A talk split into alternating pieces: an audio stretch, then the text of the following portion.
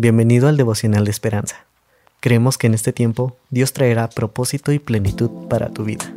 Así que prepárate para un tiempo de intimidad con Dios.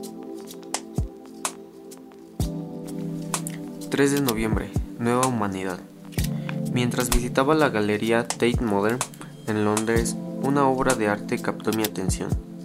Era una torre gigante hecha de cientos de radios viejas, Estaban todas encendidas en una estación diferente, lo cual creaba una cacofonía de conversaciones confusas e indescifrables.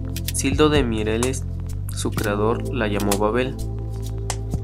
El título es apropiado en la Torre de Babel original. Dios frenó el intento humano de alcanzar el cielo confundiendo los idiomas. Incapaz de comunicarse entre sí, la gente se dividió en tribus con diferentes lenguas. Desde entonces hemos luchado para entendernos.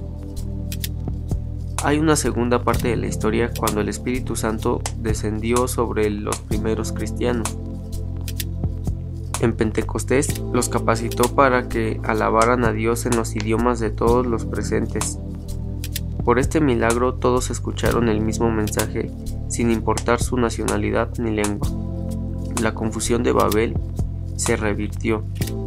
En un mundo de división étnica y cultural, esta es la buena noticia. En Jesús, Dios está formando una nueva humanidad de toda tribu, lengua y nación. En aquella galería, imaginé todas las radios sintonizadas en una nueva señal y emitiendo la misma canción. Sublime gracia del Señor. Aquí podemos ver cómo el Señor nos da la capacidad de llevar su palabra sin importar la nación, la lengua, y nosotros debemos de obedecer, debemos de cumplir lo que Dios nos dice y llevar esa palabra, ser, ser una vasija que Él pueda ocupar. Padre, te pido que nos des la capacidad de llevar tu palabra a todas las naciones sin que haya ninguna barrera que nos lo evite. Danos ese poder, ayúdanos a ser mejores para tu propósito, Dios, que nosotros podamos cumplirlo y cada día ganar más personas para ti. Amén.